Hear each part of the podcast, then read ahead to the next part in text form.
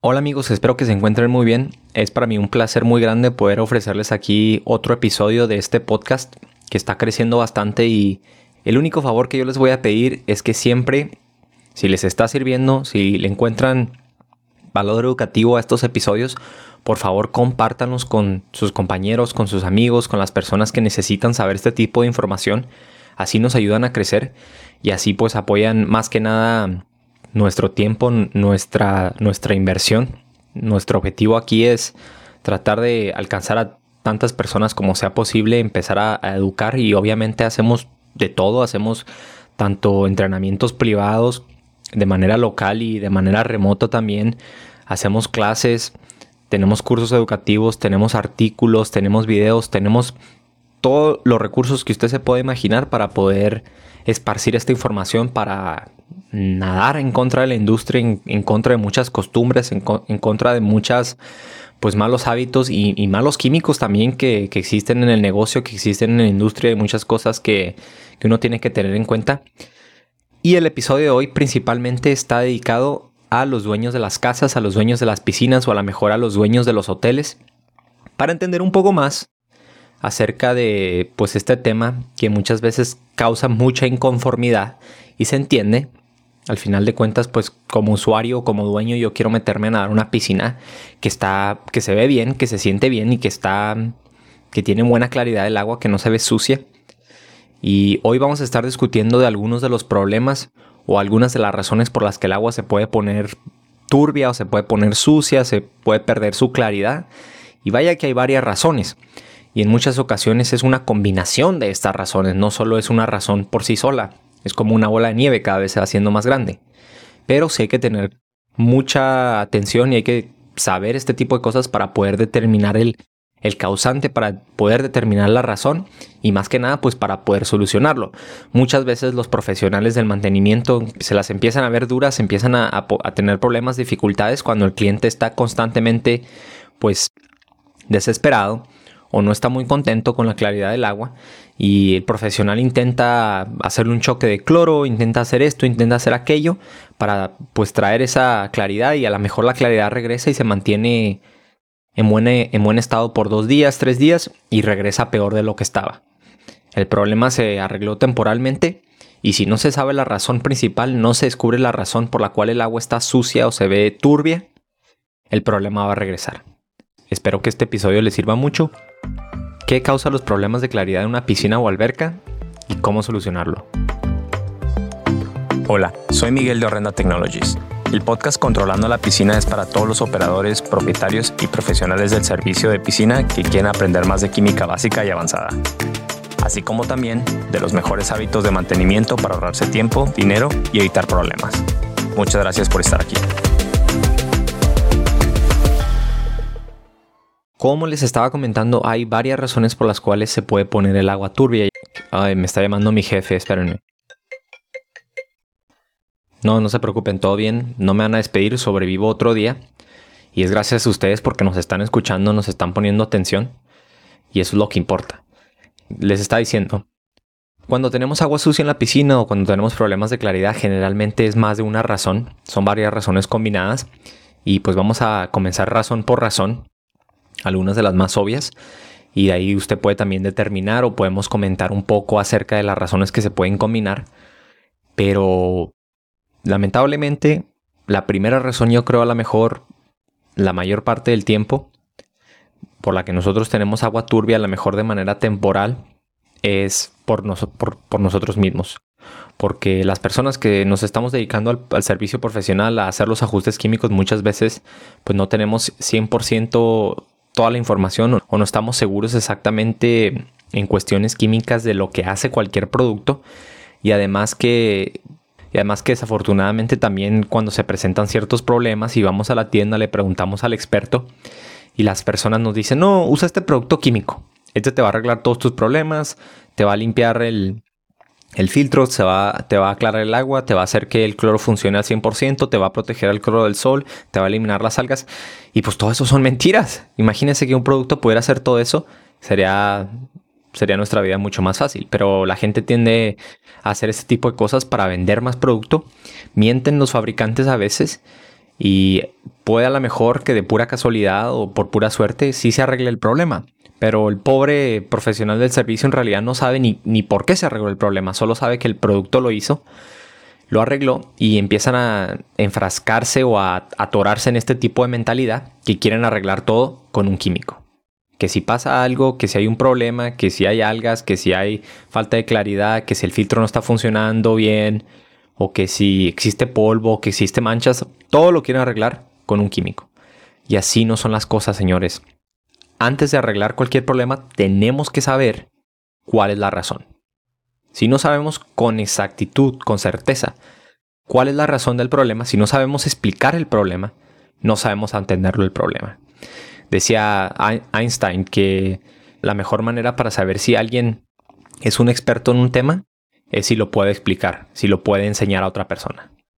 Esa es la única manera en la que nosotros podemos saber si somos expertos en un tema, en un asunto, es si tenemos la capacidad de enseñárselo a alguien más, si tenemos la capacidad de transmitir ese tipo de conocimiento. Pero bueno, ya sin distraerme más, la primera razón por la cual nosotros tenemos problemas de claridad en el agua es de hecho por los mismos productos químicos que nosotros agregamos. Y uno de los más populares de hecho es la turbidez o la falta de claridad a la hora de agregar productos de carbonato. Cuando nosotros agregamos carbonato de sodio al agua, el carbonato de sodio tiene un pH bastante alto y además que estamos agregando carbonatos en el agua, nosotros al agregar este producto químico al agua vamos a hacer que el pH aumente. Al pH al aumentar, recordemos que es un factor muy importante del, índice de saturación del angelier. El pH, el pH al salirse por la ventana va también a sobresaturar el índice de saturación del angelier y va a causar este precipitado en el que los carbonatos se están combinando con el calcio para formar la sobresaturación de carbonato de calcio. Es un precipitado y se ve como una forma de nube y ocurre instantáneamente a la hora de agregar una gran cantidad de carbonato de sodio sin diluir, sin verter alrededor del perímetro. Si lo agregamos en una zona en específico, directamente al fondo de la piscina, se va a crear como una nube y nos va a crear una turbidez. Obviamente, entre más producto agreguemos, entre más concentrado sea este proceso, pues más va a tardar en, limpiarse la nube, en regresar a la claridad. Este tipo de situaciones también se pueden presentar cuando nosotros agregamos hipocal, hipoclorito de calcio, que de hecho era el episodio anterior del que platicamos, cuando nosotros agregamos hipoclorito de calcio, que también tiene un pH entre 10.5 y 11, si lo recuerdo bien. Y también estamos agregando iones de calcio, pues estos iones de calcio se van a combinar con los iones de carbonato el pH va a subir, el índice de saturación del angelier se va a sobresaturar, el mismo tipo de proceso, y también se va a formar una nube, se va a formar un precipitado, nos va a hacer que el agua se ponga turbia o que se vea sucia. Generalmente es muy fácil identificar cuando esto Sucede porque el agua se ve como lechosa, se ve como polvosa, como si tuviera polvo. En algunas ocasiones incluso el polvo se cae al fondo de, la piscina, al fondo de la alberca, y se puede aspirar o incluso se puede cepillar y, y parece como polvo del recubrimiento. Otra razón por la cual nosotros podemos tener agua turbia, que de hecho pues es también una de las pesadillas, y vamos a hacer otro episodio porque es mucho lo que tenemos que hablar Vamos a hacer un episodio específico para este siguiente punto, pero otro de los puntos, otra de las razones que nos puede causar agua turbia, agua sucia, es la reproducción de los microorganismos en el agua.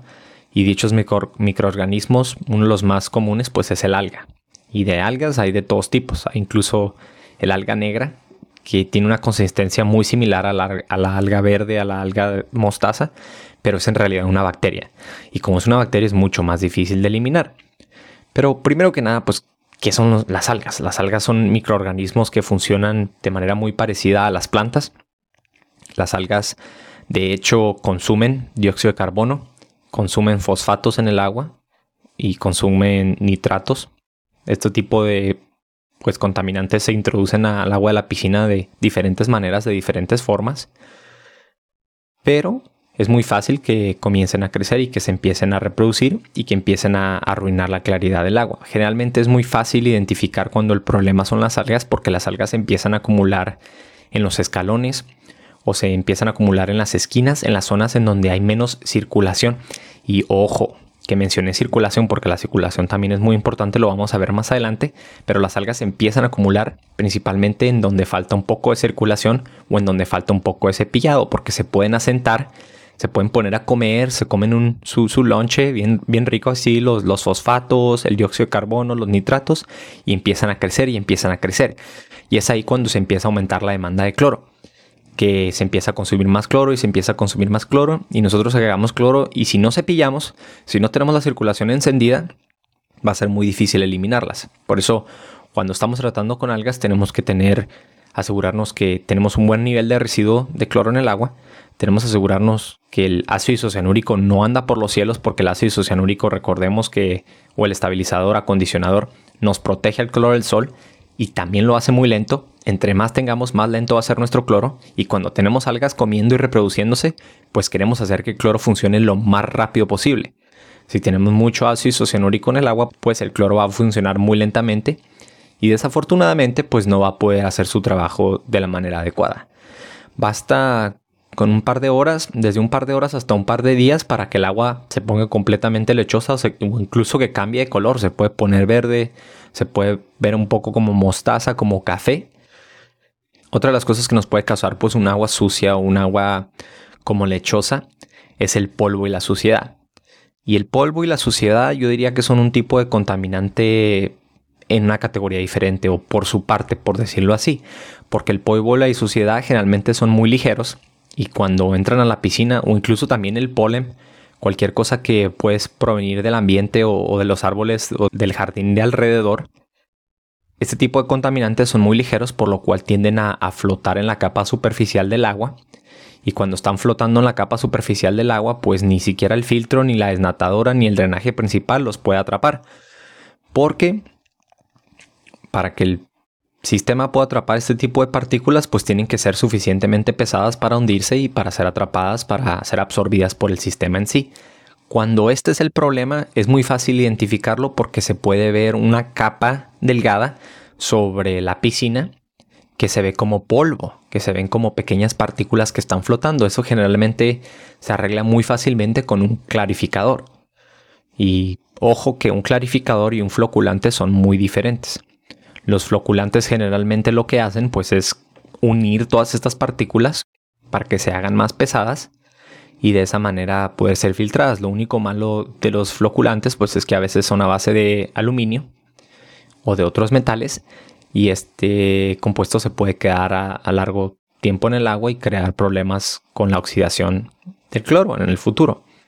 Los clarificadores, por otra parte, generalmente son pues naturales. El que nosotros tenemos en Horrenda es un producto natural y lo que hacen es también de alguna manera juntar estas moléculas, pero se quedan estas partículas flotando entre las primeras 15 o 18 pulgadas de, de la superficie, no se hunden completamente hasta abajo, lo cual permite que sean absorbidas por la desnatadora o por las otras partes de la filtración.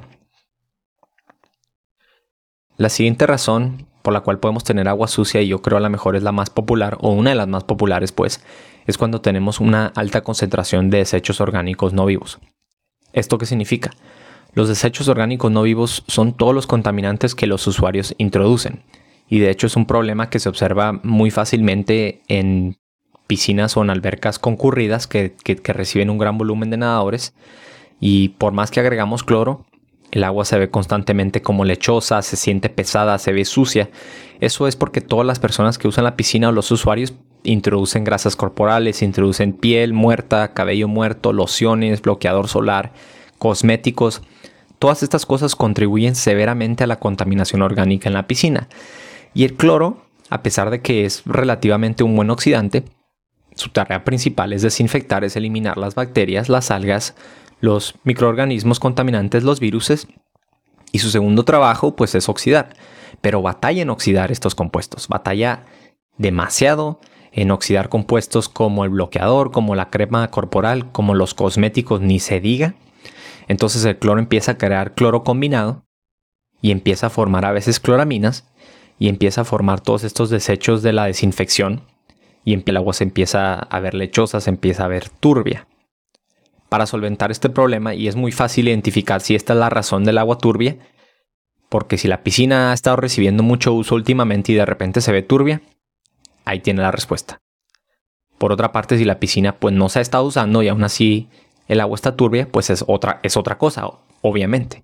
Pero si la piscina se usa mucho y de repente se ve sucia, se ve turbia, es algo normal, es debido a que existe un gran desecho de, de contaminantes orgánicos no vivos o de grasas o de aceites. Y lo peor es cuando estas grasas o aceites se empiezan a combinar con el polvo, con la escoria, con la, con la suciedad de la que estamos hablando en, el punto pasado. Estos se combinan y se forma como un compuesto grasoso que se puede pegar en, los, accesorios, en, en los plásticos, en la línea del azulejo, en donde toca el agua esto se empieza a ver, se empieza a ver como una mezcla pegajosa y se, y se pega la suciedad. Y se empieza a hacer más difícil que el agua se mantenga limpia, que se mantenga clara. ¿Cómo podemos eliminar los desechos orgánicos no vivos del agua? Nosotros tenemos un producto enzimático. Las enzimas son un producto excelente para eliminar completamente los desechos orgánicos del agua para garantizar la claridad. Son un producto natural. Por otra parte, lo que se hace generalmente, la costumbre principal o el, que también yo creo es un mal hábito porque pues implica el uso de mucho cloro, es hacer choques de cloro. Que cuando la piscina tiene mucho cloro combinado o que hay muchos desechos orgánicos no vivos y que la oxidación es una gran demanda para el cloro, se hace una hipercloración, se agregan altas cantidades de cloro no estabilizado. Ojo, es la clave agregar cloro no estabilizado para que actúe de manera rápida y que, para que oxide todo lo que tenga que oxidar. Y esto pues renueva la claridad de la piscina. Pero ¿qué pasa en una piscina a la mejor que se está utilizando diario, que está recibiendo más de 200 nadadores todos los días? No se puede hacer un choque de, una piscina todos los días. Imagínense la cantidad de cloro y la cantidad de tiempo y también los peligros a la salud que se pueden presentar, porque las cloraminas no es, no es algo nada bueno para nosotros los humanos, ni para las mascotas tampoco, ni para el medio ambiente. La alternativa principal pues es que se podrían usar enzimas en el sistema de mantenimiento.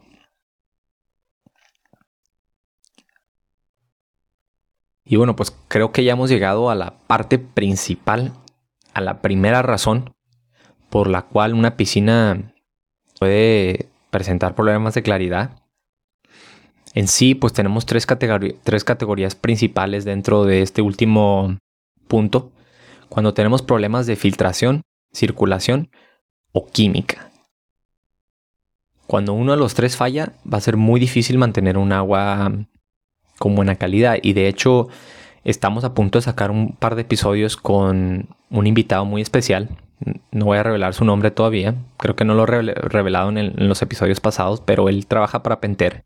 Y Penter fabrica, sabemos que bombas, filtros, calentadores, todo lo que es la automatización. Y él es muy experto en identificar este tipo de cosas y fue muy interesante para mí compartir un episodio con él porque aprendí cosas que no sabía. Pero en sí, el episodio se va a tratar de estos tres temas, del triángulo, de la filtración, la circulación y de la química. Si uno de los tres falla, es imposible mantener el agua limpia. Porque si mantenemos la química en perfectas condiciones y recordemos que la química pues se divide en dos, se divide en el índice de saturación del angelier y se divide en el desinfectante. El desinfectante no nada más que tener un tipo de, sanitizador o desinfectante en el agua que tenga buen nivel y que esté funcionando de manera apropiada. Cuando digo que esté funcionando de manera apropiada, si estamos hablando del cloro, me refiero a que no tenga demasiado acondicionador que lo haga demasiado lento y que mantengamos un nivel de residuo apropiado para por si se presenta cualquier situación. Si tenemos buen nivel de cloro en el agua, si no tenemos nuestros niveles de ácido cianúrico tan altos, la química ya está en orden. Y si aún así tenemos problemas de claridad, tenemos que enfocarnos y prestar atención a la circulación o a la filtración.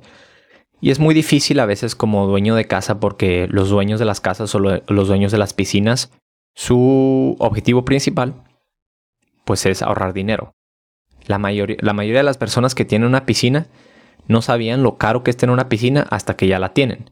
Cuando tienen la piscina se empiezan a dar cuenta de que hay gastos que porque el calentador, que hay gastos de la electricidad por tener la bomba funcionando, que hay gastos de los químicos, que hay gastos de los servicios, que si después sale un tipo de remodelación, que si después hay un liqueo, todo tipo de problemas y siempre se está gastando dinero. Es una mala inversión, entonces si tiene una piscina de verdad, úsela, disfrútela lo máximo que pueda porque cuesta mucho dinero.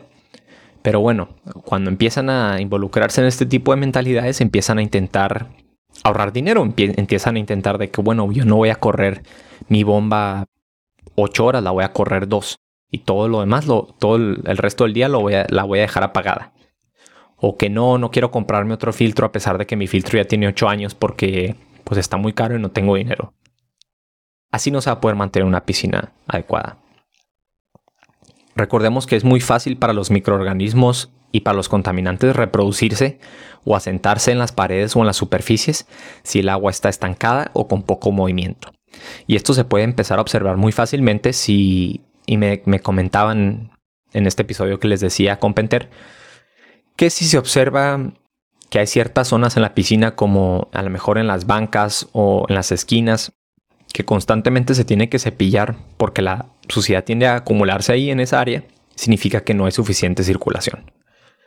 La circulación debe estar suficientemente alta como para que la piscina no esté acumulando exceso de contaminación o exceso de polvo o exceso de, de algún contaminante en zonas en específico. Obviamente que también es muy importante el cepillado, para eso se hace el cepillado, para asegurarnos de que no se estén asentando las cosas y después que las algas empiecen a penetrar, por ejemplo, las paredes, que si la pared ha recibido daño en el pasado por un agua agresiva, por un agua con un mal equilibrio del índice de saturación del angelier. Por varias semanas, por varios meses, por varios años, esta pared fue perdiendo su integridad, se comenzó a hacer más porosa y empezó a hacerse más fácil para hacerse la casa o el hogar de las algas. Una pared porosa pues puede acumular las algas más fácilmente. Si además de tener una pared porosa, no tenemos buena circulación, no tenemos buena química, y todavía tenemos altos niveles de ácido cianúrico en el agua, pues va a ser muy fácil para las algas que se metan a vivir ahí. Y después para eliminarlas va a ser bastante difícil, va a ser un buen dolor de cabeza. ¿Cuál es la otra cosa?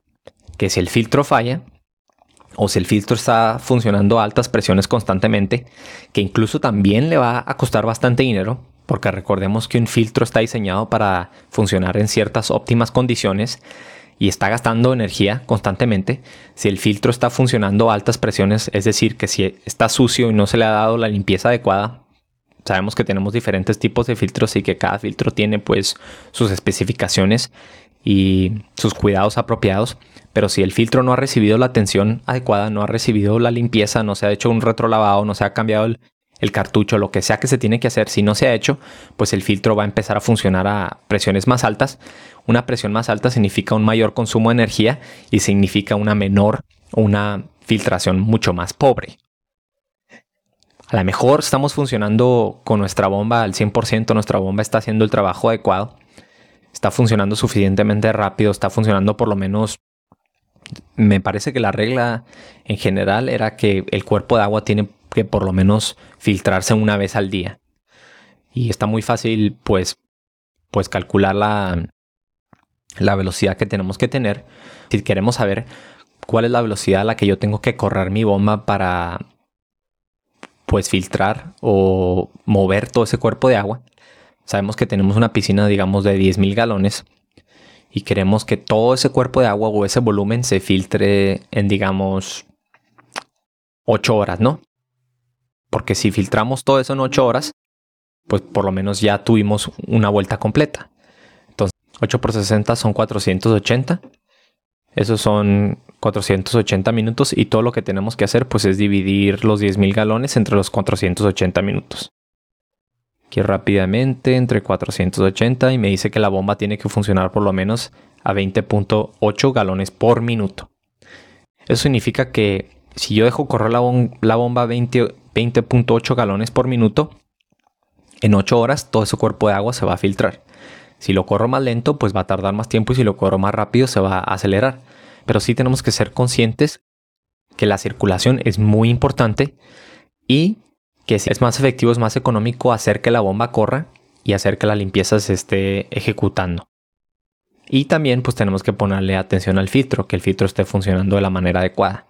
En los filtros de arena se presenta muy comúnmente la canalización. La canalización es cuando pues todos los desechos orgánicos se combinan con los aceites, con las grasas, con el polvo, todo eso se acumula dentro de la arena y se empieza a endurecer esta arena y empieza a formar como quien diría caminos de menor resistencia en los que el agua puede pasar y evitar la filtración. Esto pues va a prevenir que la filtración ocurra. Nos va a causar agua sucia, nos va a causar agua turbia. De ahí en más, pues esos son los tres temas principales. Empiece ahí. Si empieza a tener problemas de claridad, analice las tres categorías madres, como quien diría, que son el filtro, que son la bomba, la circulación, las especificaciones o, o los ajustes que ha hecho a qué velocidad ha estado corriendo la bomba o qué tanto ha limpiado el filtro últimamente. Y después, pues checa la química también, asegúrese que el, cloro está en buenos niveles, que tenemos buenos niveles de desinfectante, que no tenemos mucho acondicionador en el agua.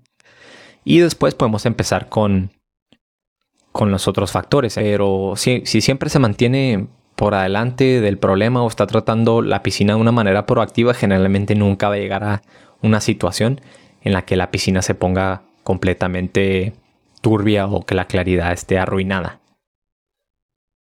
Si es una piscina que recibe muchos nadadores, es casi ley que tiene que complementar al cloro con un agente secundario. Muchas piscinas comerciales o parques acuáticos utilizan sistemas UV o utilizan sistemas de oxidación secundario como el ozono o, o sistemas de oxidación avanzada, que es una combinación entre rayos UV y ozono.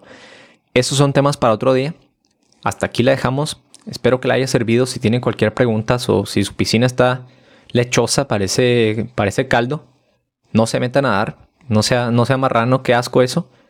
Límpiala muy bien, asegúrese que esté funcionando todo correctamente y si tienen preguntas, mándenme un mensaje por favor. Mándenme un correo electrónico. Escríbanos por redes sociales, únase a nuestro grupo de Facebook. No hay excusas, señores. Estamos aquí para ayudarle, estamos aquí para educarlo y más que nada, para avanzar. Mi nombre es Miguel. Nos vemos a la próxima. Gracias por escuchar otro episodio más del podcast Controlando la Piscina. No se olvide de compartir, suscribirse o calificar este podcast o episodio. Visítenos en horrendatech.com para más información.